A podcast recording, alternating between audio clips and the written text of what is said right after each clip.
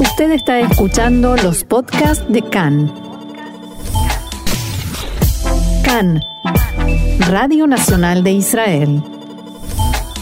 Y seguimos con un segundo bloque de CAN en español. Luego de mucha música. Luego de problemas técnicos, pero ya estamos con el eh, profesor Manuel Trachtenberg, director ejecutivo del INSS, el Instituto Nacional de Estudios de Seguridad de la Universidad de Tel Aviv, quien tuvo una prolífica vida académica y política aquí en Israel. Manuel, ¿nos escuchás? Por supuesto. Bueno, primero que nada, muchas gracias por, por estar con nosotros eh, el día de hoy eh, y perdón por los problemas técnicos. Un placer estar con ustedes.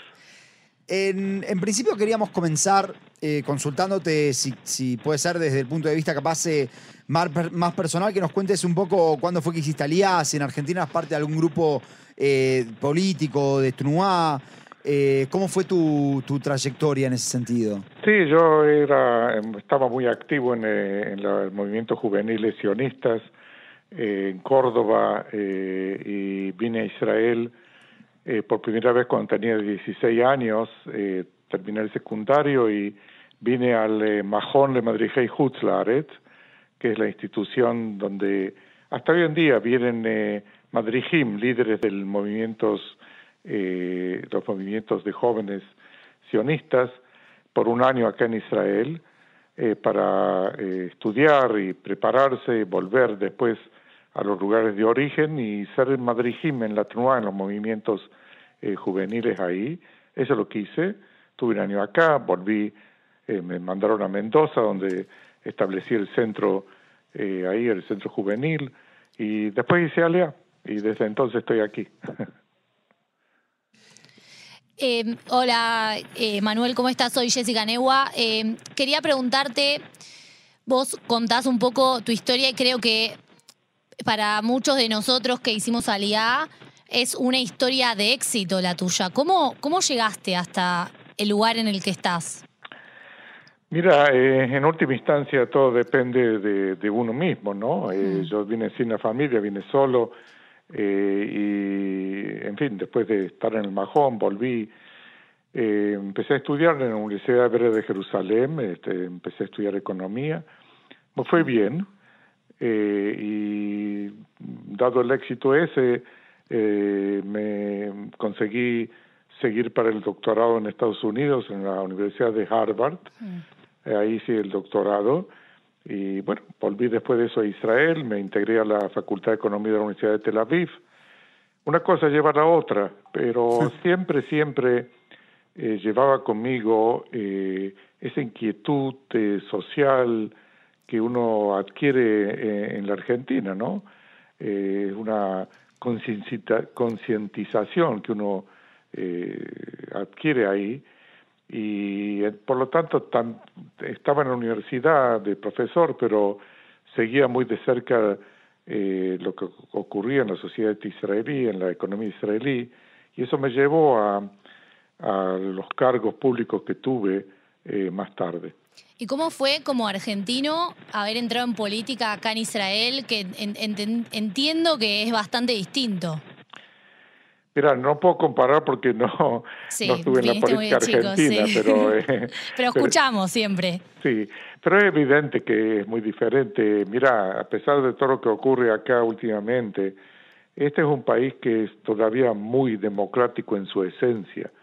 Y eso es algo que tiene un valor enorme, porque entonces en un marco así realmente hay oportunidades para todos.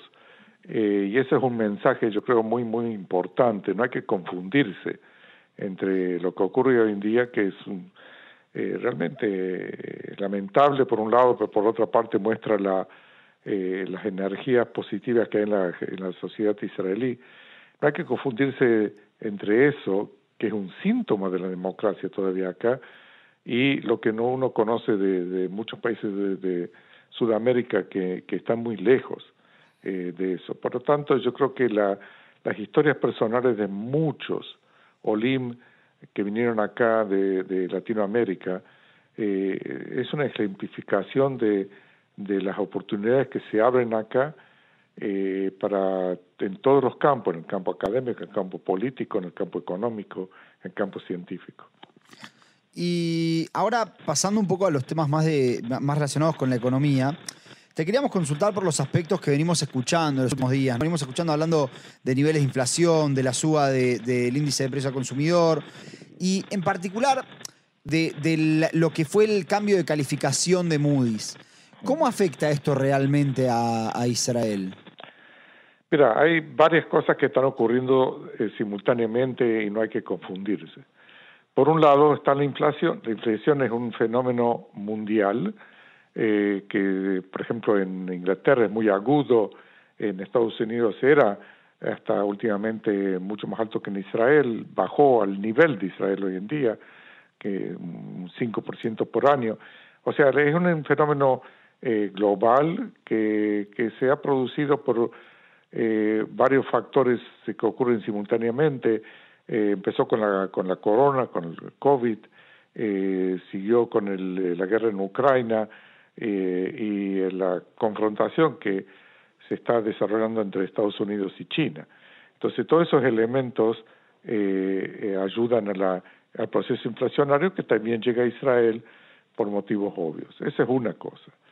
La otra es lo que, lo que ocurre dentro de Israel por la reforma judicial, la oposición a la reforma judicial, todo eso es lo que llevó a Moody's eh, a bajar el pronóstico de calificación de Israel eh, y que fue una advertencia seria de que si se, seguimos con si, si el gobierno va a seguir con la reforma judicial eso va a afectar fuerte a la economía entonces se sumaron dos cosas, ¿sí? La inflación, que es un fenómeno global, con lo que ocurre eh, dentro eh, de Israel. Y usted, eh, yo entiendo que hubo un grupo de economistas que mandó una carta al gobierno en la cual le planteaba esta advertencia y le decía, si, si, si, si corregime si, no me, si me equivoco, pero le decía algo así como, bueno, si no frenamos la reforma judicial, puede llegar a haber un problema serio a nivel económico. ¿Cuáles son los, problemas que puede traer realmente esta, esta reforma y por qué está tan conectado uno con el otro? Claro. Mira, eh, tenemos eh, entre comillas la suerte de que hay antecedentes. El antecedente es, eh, lo que ocurre en Polonia, en Polonia y en, en, Hungría. ¿sí? vimos esos procesos antidemocráticos de limitar eh, la separación de poderes, etcétera, etcétera, y vimos cómo eso eh, eh, penetra también al ámbito económico y afecta a la economía. Y por lo tanto, uno estudiando esos casos, uno se da cuenta de cómo puede afectar a la economía. Y acá en Israel la vulnerabilidad es mayor que en esos países por un motivo muy simple, porque la economía israelí está basada en el campo del crecimiento económico en el high-tech, en, la tecnología avanzada. La tecnología avanzada en sí eh, depende de dos cosas. Una, de eh, el talento local de jóvenes que son emprendedores y, tienen muchas ideas tecnológicas, etcétera, etcétera, que y que son muy movibles. Ellos en cualquier momento pueden estar acá o pueden irse a Estados Unidos o cualquier otro lado en la mayoría, la gran parte de, la tecnología avanzada de Israel, del sector ese, eh, los mercados son en Estados Unidos y en Europa, no acá. Y, esos jóvenes están todo el tiempo eh, en el avión, ¿sí? Mm. Entonces, si ellos se van a sentir que acá el asunto no anda, ¿sí? En el sentido de qué tipo de, eh, de sistema político existe acá, ¿viste? No, no van a dudar en, en, en, en platicarse en otro lado, eso es una cosa. Y lo otro es cómo ven los, los inversores, inversores extranjeros, sí. cómo ven a Israel. Y, de vuelta, ellos se, se fijan y, en un, y van a ser mucho más, eh, van, a dudar mucho más en invertir en Israel si ven que hay, acá hay procesos eh, antidemocráticos. Entonces, todo eso se junta eh, eh para afectar a la economía dado el proceso ese de la reforma judicial. Es muy diferente si Israel tendría una economía que está basada en industria pesada, digamos así, porque industria pesada no se puede mover y por lo tanto, viste, puede eh, puede eh, lograr confrontarse más fácilmente con shocks de esa naturaleza, no la industria del high-tech. Hoy en día tenemos eh, que ahora en breve ya se empieza a hablar de vuelta sobre el tema de la reforma y sabemos que la industria del high-tech justamente está bastante en contra de esto y son los principales impulsores de las manifestaciones. ¿Cómo esto puede llegar a golpear eh, en la industria del high-tech? Más también teniendo en cuenta el tema de los inversores eh, extranjeros. Mira, ante todo dijiste de que son los principales actores en, la protesta, mm. son actores, mm. pero una de las cosas interesantes de esta protesta es que no hay principal o no principal, es muy mm. extensa, sí. Pero eh, sí, no cabe duda que ellos juegan un papel eh, eh, notable, digamos así. Mira, de vuelta, hay una, las protestas estas son una advertencia, ¿sí? Es, decir, paren o, ¿sí? Y el OS, eh, de vuelta, es eh, eh, realmente muy problemático porque las consecuencias en este campo pueden ser nefastas. Si lo peor que puede ocurrir, te cuenta, es de que lentamente se vayan alejando de acá del país ese talento joven que es el, la, lo que responsable de, los logros económicos en los últimos 20 años en el país. Ese es el recurso natural, entre comillas o no, más importante que tiene Israel. Y si ese talento, si ese recurso eh, natural eh, se va a sentir eh, alienado de lo que ocurre en Israel, las consecuencias van a ser nefastas para Israel y eso es un proceso que hay que pararlo de entrada porque si no no sé a dónde vaya a parar. Manuel, em, comentabas recién que el tema, como, como te decía Jesse, el tema de, los, de, que Hightech no es eh, particularmente uno de los, de los principales actores de la protesta, sino que hay algo en esta protesta que es particular, que es que tiene varios, varios tipos de actores distintos. Y acá tuvo Alan Hoffman, una persona del partido Abodá, que relacionaba mucho a esta protesta con la protesta de, este, de 2011 y por, por, la pluralidad de voces que se elevan y, cómo se cambió el tema a cuestiones económicas, y, o sea, temas que no son de seguridad. Y vos estuviste, si no me equivoco, en el comité de negociación con los organizadores de la protesta de 2011. ¿Vos ves ciertas similitudes con aquella protesta y esta? Hay similitud en la espontaneidad y en el, el hecho de que es, la protesta esta no se ha dejado capturar por los partidos políticos. Eh, eso eh, en ese sentido es muy similar.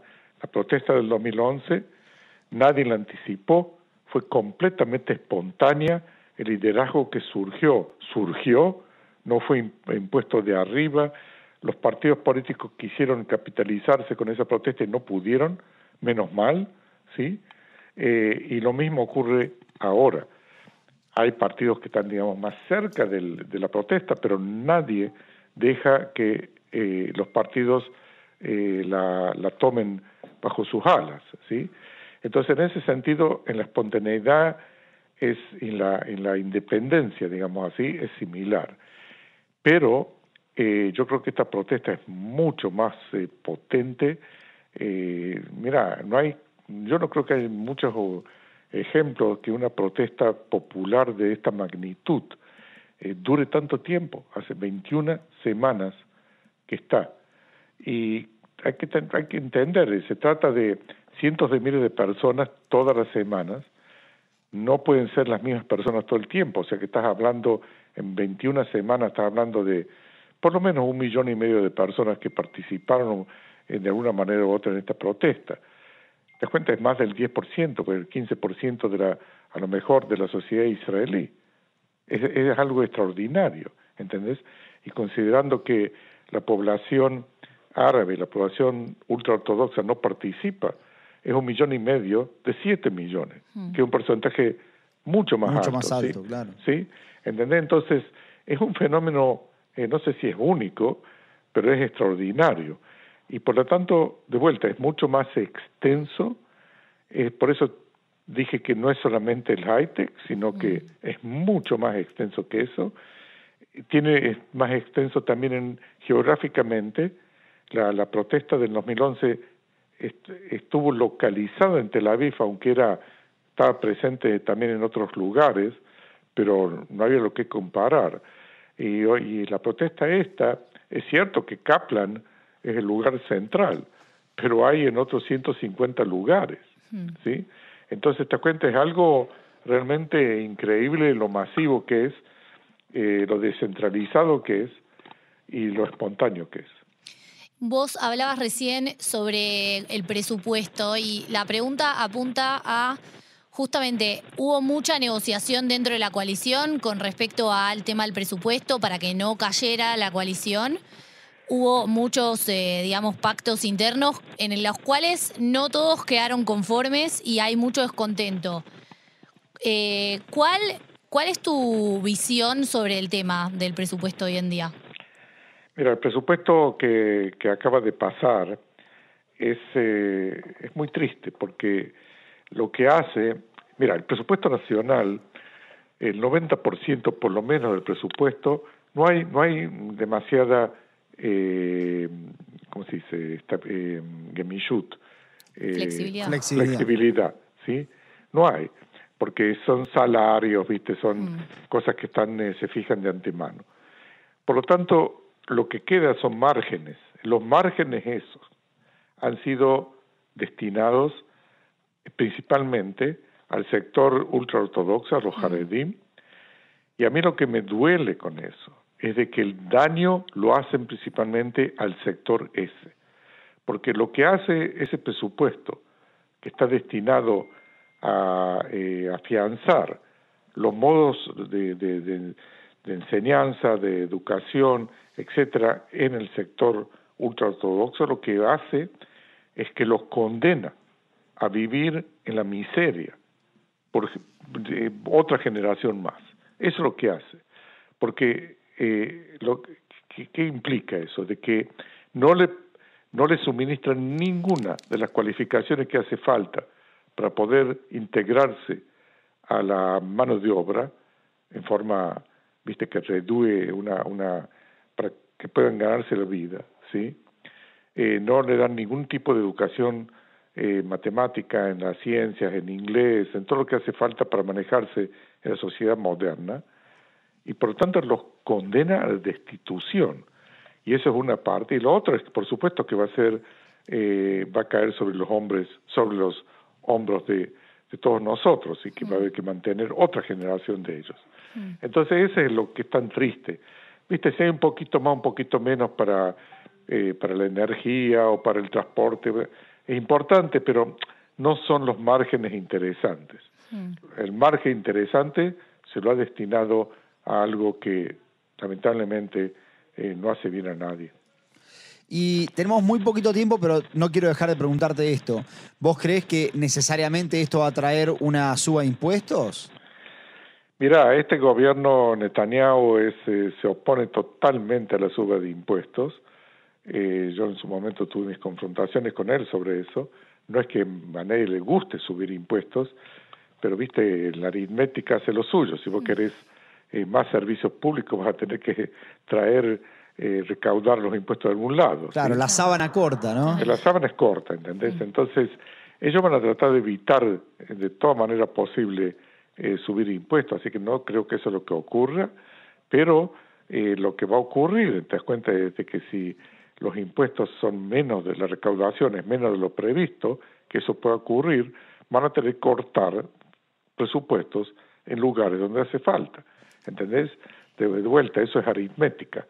Entonces, el populismo ese de que, eh, viste, nos vamos a poder arreglar, no importa lo que sea, no anda.